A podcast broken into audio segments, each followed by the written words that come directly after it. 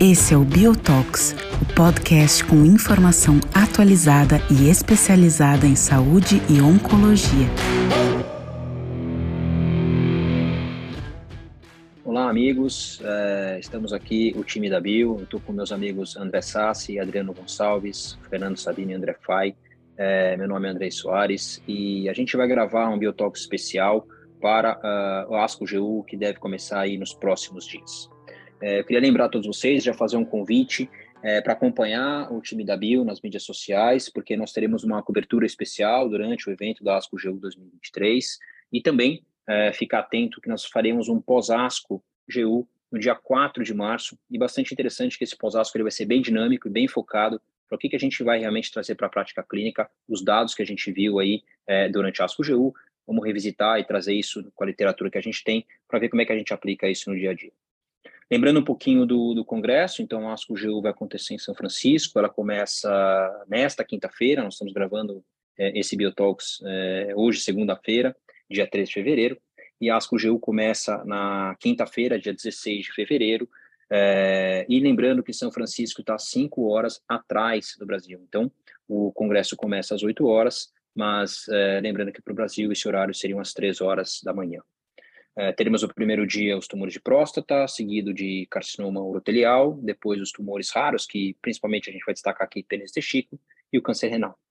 E para não demorar muito mais, eu quero já começar essa, essa discussão, na verdade, trazer os, os tópicos mais importantes que a gente vai precisar ficar atento no Congresso, é, começando aqui com o primeiro dia, com meu amigo André Fai, para falar um pouquinho sobre câncer de próstata. Fai, o que, que você viu e vai destacar para a gente aí de câncer de próstata para as que a gente não pode perder? Muito bom, pessoal. É um prazer estar aqui com vocês. Uh, entusiasmado com essa ASCO GU, acho que a gente vai ter bastante coisa importante em câncer de próstata. Uh, e para mim, dois pontos uh, vão ser talvez os grandes questionamentos aqui. O primeiro deles que eu destaco, e eu acho que a maior parte dos, dos estudos relevantes vão tratar sobre esse tema, vão trazer dados de inibidores da PARP ou uh, atualizações de resultados de estudos uh, utilizando monoterapia, uh, inibidores da PARP na doença resistente à castração, mas mais do que isso, da combinação de inibidores da PARP com novos agentes hormonais numa primeira linha de tratamento. Então, nós tivemos a grande discussão do Propel, do Magnitude, e nós vamos ter a apresentação do estudo Talapro 02. Eu, eu sou suspeito aqui é, para falar desse estudo, porque eu faço parte do Steering Committee desse estudo e os dados não foram ainda publicados eh, no site do Congresso, eh, mas nós já tivemos um press release de que esses dados são positivos. Eh, então, esse de fato é um estudo importante para que a gente possa colocar em contexto, principalmente com o estudo Propel, que vai ter os dados da sobrevida global final desse estudo apresentado, e que é uma das grandes críticas quando eh, se discute a utilização da combinação, é se de fato isto aqui vai ter ganho de sobrevida global uh, e comparar com o sequenciamento. Então, eu acho que esses dois estudos que a gente ainda não tem uh, resultados publicados uh, pelo site do Congresso são dois estudos muito importantes que, sem dúvida, vão nos ajudar a responder os questionamentos que ainda existem e que são muitos em relação à combinação do uso de inibidores da PARP com novos agentes hormonais. Então, o estudo Talapro e os dados de sobrevida global do Propel, acho que são dois estudos muito importantes. E eu vou fazer aqui um rápido comentário que nesta contextualização a gente vai ter apresentação de análises interinas de sobrevida do estudo Triton 3, eh, eh, uma nova apresentação de dados de sobrevida do estudo Magnitude, eh, então avaliando Rucaparib, Niraparib, outros inibidores da PARP nesse contexto, comparado com ou quimioterapia ou novos agentes hormonais, e para mim esses números vão ser extremamente relevantes para que a gente possa colocar no contexto do uso da combinação. Então, uh, para mim, uh, inibidores da PARP aqui vai assumir um papel muito importante nessa ASCO-GU, porque de fato essa é uma terapia que está chegando, sendo aprovada e vai estar tá disponível para o tratamento dos pacientes, e a gente precisa responder muitas questões para saber de fato quem são os pacientes que vão se beneficiar dessas terapias. e por último, eu acho que tem um outro questionamento importante, que é o que eu quero destacar aqui, que são análises de subgrupo do estudo ARASENS, que esse é outro questionamento que a gente tem é, quando a gente fala do tratamento da doença hormônio sensível, que é a terapia tripla. Né? Então, os dados foram apresentados com ganhos de sobrevida global. De fato, a gente sabe que talvez esses ganhos não sejam para todos os pacientes. Então, eu acho que as análises de subgrupo do, do estudo ARA6 vão ser importantes aqui para a gente aprender um pouco mais em quem são os pacientes que vão se beneficiar de um tratamento mais intenso na doença sensível à castração. Então, eh, para mim, esses são os dois pontos principais. Eh, e, por último, eu vou selecionar um, um, um estudo que, para mim, é importante, eh, que se chama Fórmula 509. É um estudo que fala de radioterapia de salvamento. E o objetivo desse estudo é comparar seis meses de ADT somado a AB mais APA, ou seja, abiraterona mais apalutamida, ou bicalutamida, ou seja, uma intensificação de um tratamento de salvamento, naqueles pacientes que fazem radioterapia de salvamento associado a ADT, se eventualmente associar um novo agente hormonal ou dois uh, uh, agentes hormonais aqui, poderia ter um impacto. Bom, sobrevida livre de progressão e tempo livre de metástases, uh, mas dados de sobrevida global ainda não significativos, mas eu acho que esse é um estudo importante para a gente estar atento na intensificação do tratamento eh, combinado à radioterapia. Acho que esses são, pessoal, os meus destaques e é o que eu acho que todos devem estar atentos aí eh, no dia eh, de câncer de próstata. Legal, André, bela revisão. Eu acho que é, a única coisa que eu, que eu veria em próstata também legal, que eu acho que vai ter até uma sessão de discussão, é sobre reposição de testosterona. Inclusive, também tem um abstract muito interessante sobre o tempo de recuperação da testosterona nos pacientes que fazem bloqueio por 6, 18, 36 meses. Esses dados já estão publicados, mas são bastante interessantes, tem alguns fatores de risco tentando ver isso. Então, acho que esses são os dados legais também em câncer de próstata, e a gente vai depois discutir isso mais, lembrando, durante o evento, né, com a nossa cobertura, e também no dia 4 de março, batendo um papo, trazendo todos esses dados para o dia a dia. Uh, bom, quero bem passar lembrado, André, Fernando... bem lembrado, esse é um estudo bem importante mesmo. Legal. Vamos passar para o meu amigo Fernando Sabino, destaques aqui dos carcinomas uroteliais, Sabino. Bom, primeiro, boa noite aos ouvintes aí, é, ou bom dia, não sei que hora você está escutando, do Biotox. E também para mim é um prazer estar com, com, o time da Bio gravando esse, esse Biotox. E vale a pena só te reforçar que desde a pandemia é a primeira ASCO-GU que o time inteiro da Bio vai estar fisicamente em São Francisco. Ano passado teve o desfalque é, do FAI, mas agora esse ano o time está completo, então é, a gente vai estar tá to todos os dias fazendo a cobertura, como o Andrei destacou muito bem.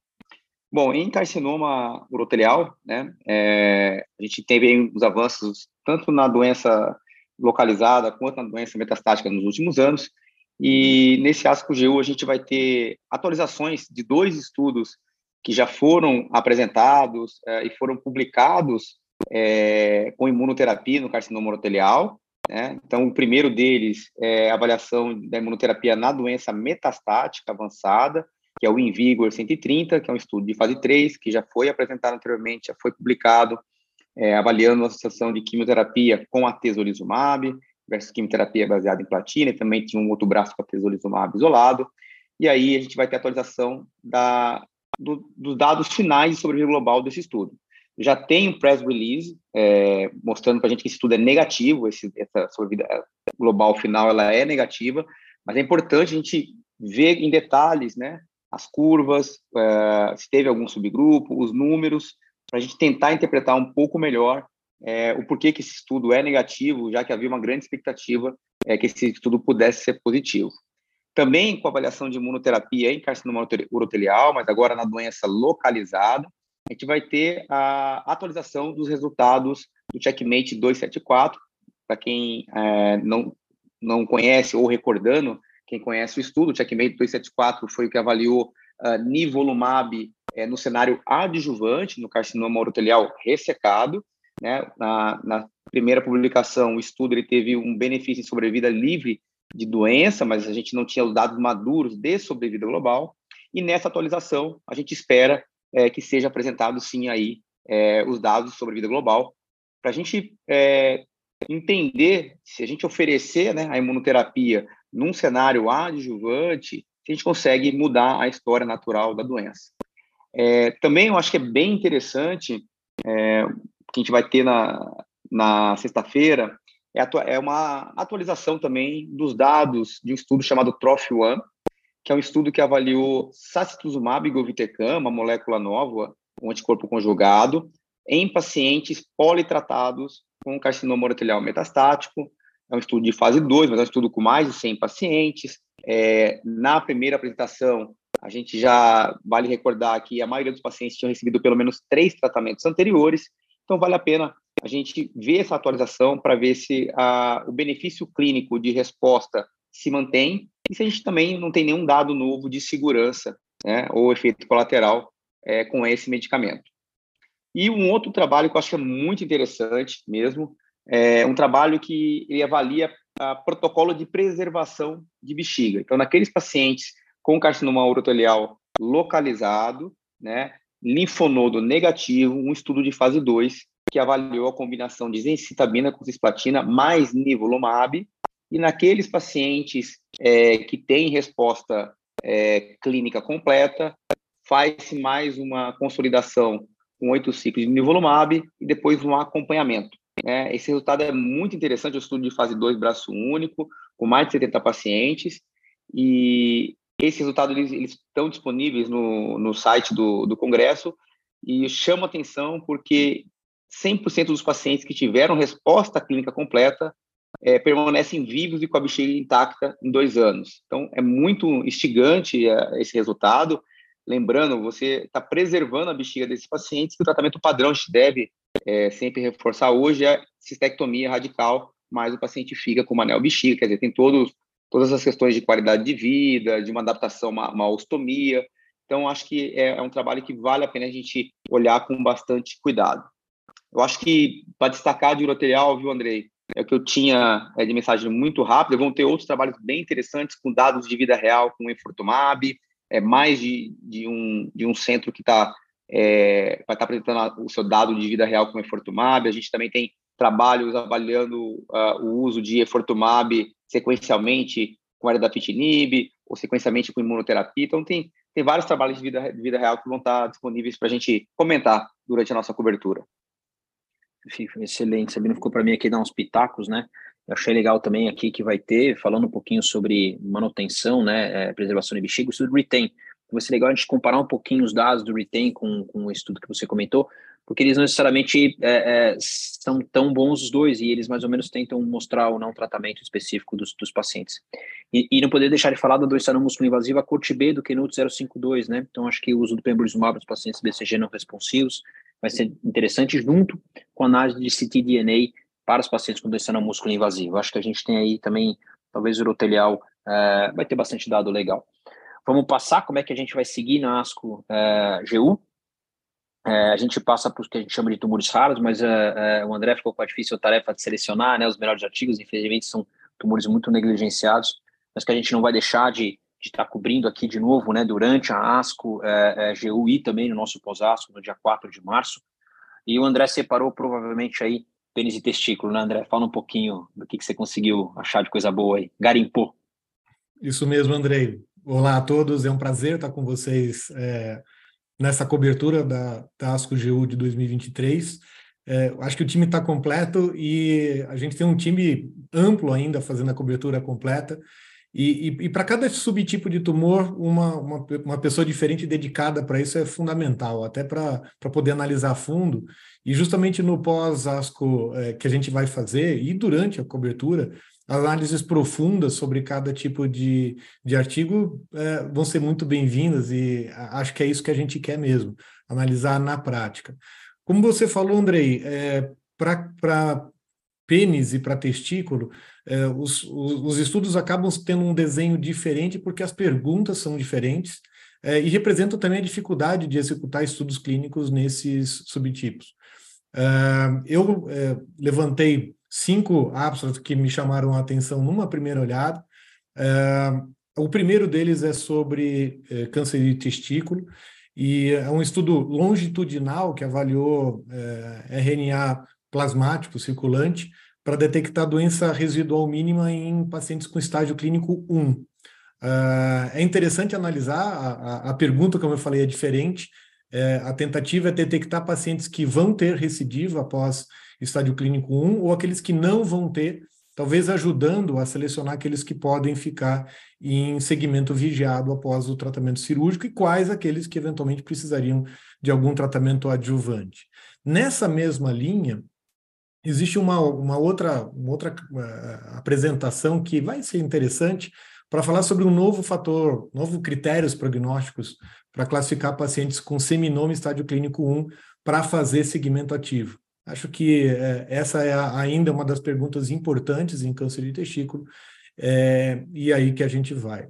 Uma, uma lembrança importante, e aí é também felicitando os, os, pesquisadores que carregam uh, essa, essa, essa expectativa de criar estudos e desenhar estudos e apresentar dados, a gente tem dados do Brasil é, dados do ICESP, que vão ser apresentados num post, falando os resultados de evidência de mundo real deles sobre quimioterapia em alta dose com transplante de, de stem cell.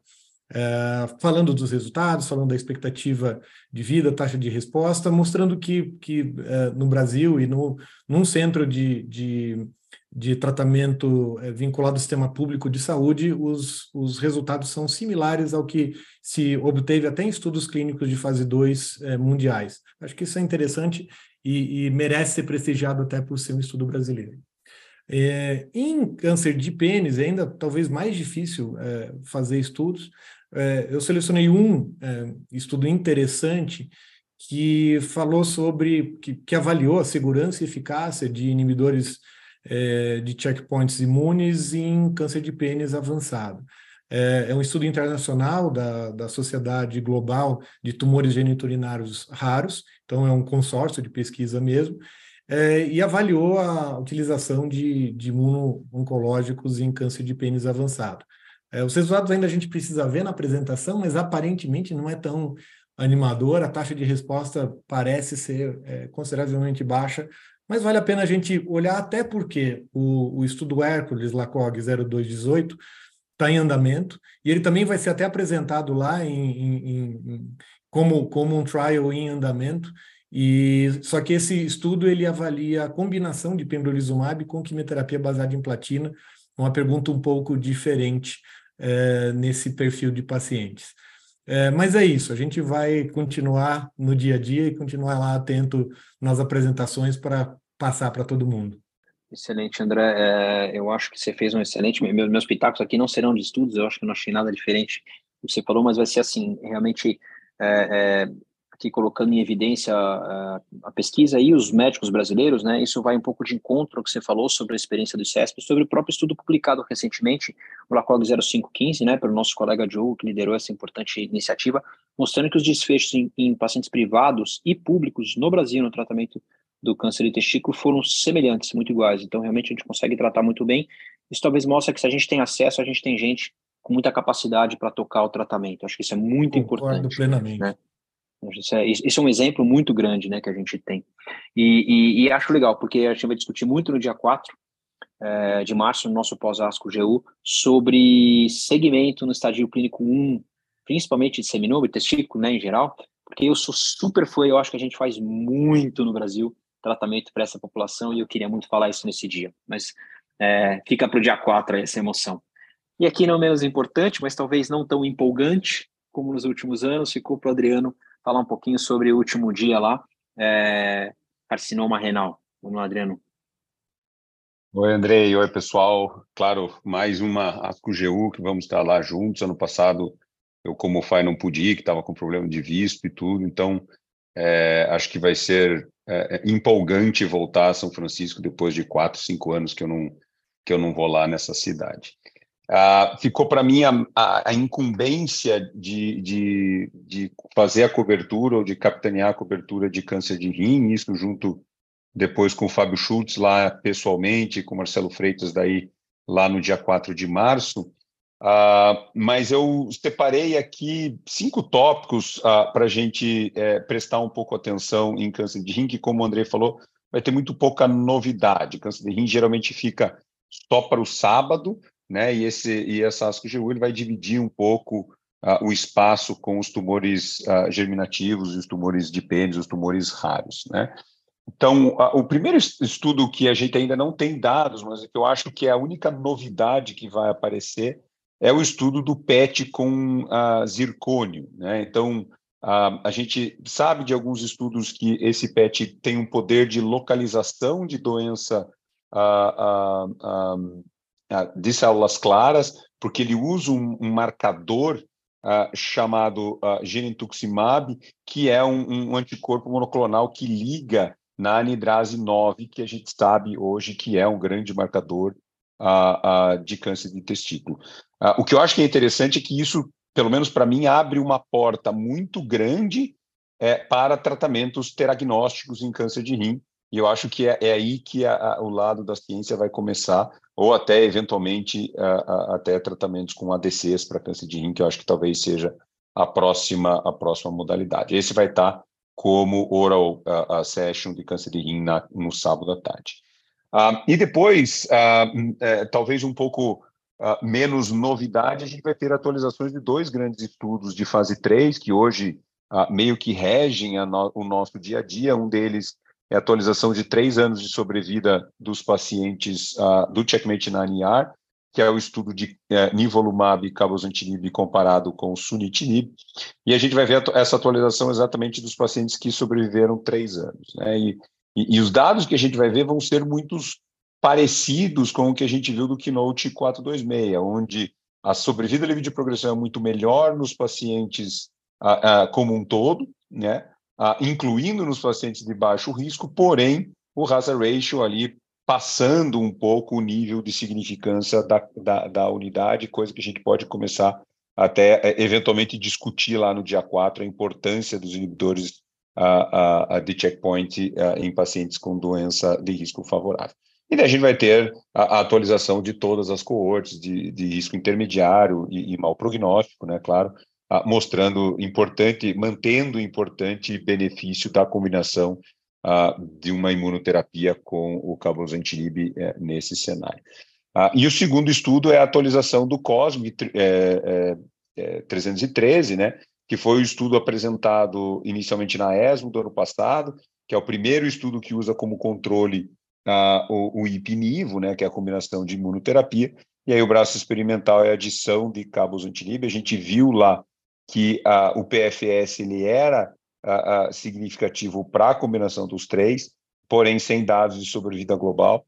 E aqui a gente vai ver esse ano na, na a análise de subgrupos do risco intermediário e do mau prognóstico, e, e, parece muito o que eu imagino, né? Uma questão de a gente está vendo que para o paciente de bom prognóstico, de risco favorável, é aquele paciente que depende um pouco mais do TKI, e aqui a gente vê que no risco, no mau prognóstico, esse paciente talvez não precise do TKI, tendo em vista que essa, essa apresentação do COSMO vai mostrar que não teve benefício na população de mau prognóstico a adição do cabozantinib, e o benefício de PFS visto no estudo ele é basicamente restrito aos pacientes com risco a intermediário. Claro, a gente vai ver curvas, são análises de subgrupo, e eu vou parar por aqui, que senão o SASI uh, vai me bater lá em São Francisco se eu falar um pouco mais uh, em relação a isso. Uh, mas isso é um pouco para chamar a atenção, a gente vai ter uma sessão de biomarcadores em tumores geniturinário, né? então vai ter até algumas coisas de urotelial, por fortumab, mas vai ter dois estudos de biomarcadores, que eu acho que é algo que a gente precisa muito do que eu acabei de falar, né? A gente depende muito do, do, do, da estratificação de risco, uh, do IMDC, ah, mas são dois estudos. Uh, um é análise de biomarcadores do 9 que ela foi, pelo menos pelo que eu vi do abstract, totalmente decepcionante. Eles fizeram análise de PDL1, expressão genômica, tumores inflamados, topografia de CD8, quantidade de CD8, e nenhum desses marcadores foi preditivo de resposta ou para sunitinib ou para nivolumab e cabozantinib. Então, mais um estudo decepcionante em termos de biomarcador, vamos ver o que, que eles apresentam lá, uh, se é, muda alguma coisa. E outro estudo que eu achei muito interessante de biomarcador, uh, que é um estudo pequeno, é um estudo francês chamado Bionic, que foi apresentado uh, já anteriormente, publicado na Lancet Oncology, ele vai mostrar uma análise de biomarcador, é um estudo com 190 pacientes, que estratificou o tratamento baseado na expressão genômica, isso só para nivolumab, ou nivolumab mais ipilimumab, ou a combinação com TKI, e mostra que talvez tenha, sim, uma assinatura gênica que possa prever a resposta ou não a esses tratamentos. Então, acho que fica um pouco de alerta para a gente olhar. E esse estudo, engatando aí no último, no último tópico que eu quero chamar a atenção, vai mostrar também dados de tratamento de segunda linha em câncer de rim. A gente tem muito pouco estudos prospectivos em segunda linha em câncer de rim, principalmente em segunda linha pós-imunoterapia, então ele vai mostrar taxas de respostas tanto para os TKIs cruzados ou sequenciados à imunoterapia, uh, e também com essa correlação de biomarcadores. Uh, os dados parecem ser bastante interessantes até para melhorar a discussão. E por último, Uh, chama atenção rapidinho só do, do, do, Cabo Point. O Cabo Point é um estudo uh, uh, usando cabos anti-LIB em segunda linha após o uso ou de imunoterapia é, é, combinada, né, IP-NIVO, ou a combinação de um TKI mais imunoterapia, a maioria dos pacientes usaram Pembrixax ou Avelo mostrando então a eficácia de cabos anti-LIB pós uma combinação de TKI ou até pós a combinação. Parece ser um pouco melhor o que a gente imaginava a, a, quando a gente usa pós-ipinivo, né, porque não é, um, não é um paciente refratário a TKI, mas mostra uma eficácia razoavelmente boa em ambas as populações. Há mais dados para a gente ter argumentos de prescrever essa medicação um, em segunda linha. Uh, acho que é isso, Andrei, é, em termos de câncer de rim. Então, uh, a gente se fala lá e, e, e, vamos discutir ali ao vivo, tanto na sexta e no sábado, com os nossos uh, parceiros que vão estar lá em loco. E daí, dia 4, a gente acaba fazendo aquela nossa discussão um pouco mais crítica, uh, colocando até em contexto na prática clínica uh, os dados da ASCO-GU. Legal, Adriano, esse, esse, bom, vou fazer meu pitaco final aqui, né, esse dado do, do Bionic, que é um estudo muito interessante, muito legal, como você citou, é, vai mostrar um pouquinho essa parte aí da resposta com cabo, né, é, TKI pós é, IO TKI né, isso vai um pouco uh, uh, em linha com o que você falou do estudo de cabo. E, e, não deixar de falar que o estudo Bionic também vai ser legal para a gente discutir um pouquinho sobre sequenciamento em alguns aspectos, principalmente quando a gente for falar um paciente de bom prognóstico, que é uma grande discussão aí, né? Combinado, isolado, para quem, como é que a gente deve fazer. E para comentar meu último é, é, pitaco no final, fica de olho, tem um abstract que eu, eu achei muito interessante, é, que é sobre metástase do sistema nervoso central e uso dessas terapias, né? Então é uma grande discussão como tratar. Então, tem um abstract muito legal mostrando respostas tanto para quem recebeu TKI isoladamente ou combinações de imuno. Vamos ver um pouquinho melhor no, no, no pôster, tudo, porque os dados do abstract são até um pouquinho crus se a gente for dividir, por exemplo, os IO-based que eles chamam, né? Então, seria legal até a gente dividir e ver essa resposta. No mais, pessoal, queria agradecer muito aí esse, essa, esse bate-papo, na verdade, que é só para dar o um gostinho. A gente está abrindo é, é, realmente é, as ideias, o que é mais importante para acompanhar na ASCO Geo desse ano. Novamente lembrando que a gente vai estar com um time de outros colegas é, realmente trazendo uma cobertura durante o evento, né? Então todo dia a gente vai ter alguma coisa nova do que apareceu no evento. E não deixar de convidar todos novamente é, acompanhar uh, a Bill na, nas mídias sociais. É, a gente tem tanto é, Twitter, Instagram, Facebook, LinkedIn, então a gente tem o site, inclusive, a gente tem alguns eventos que a gente deixa lá, dá para assistir novamente, dá para acompanhar nosso Bill Talks. E não deixar de fazer o último convite focado na ASCO GU, é, dia 4 de março. É, nós vamos discutir tudo aí que a gente vai ver durante a ASCO GU essa semana. Pessoal, obrigado. Vamos arrumar a mala. Tá todo mundo aí quase na hora de ir, pessoal. Obrigado.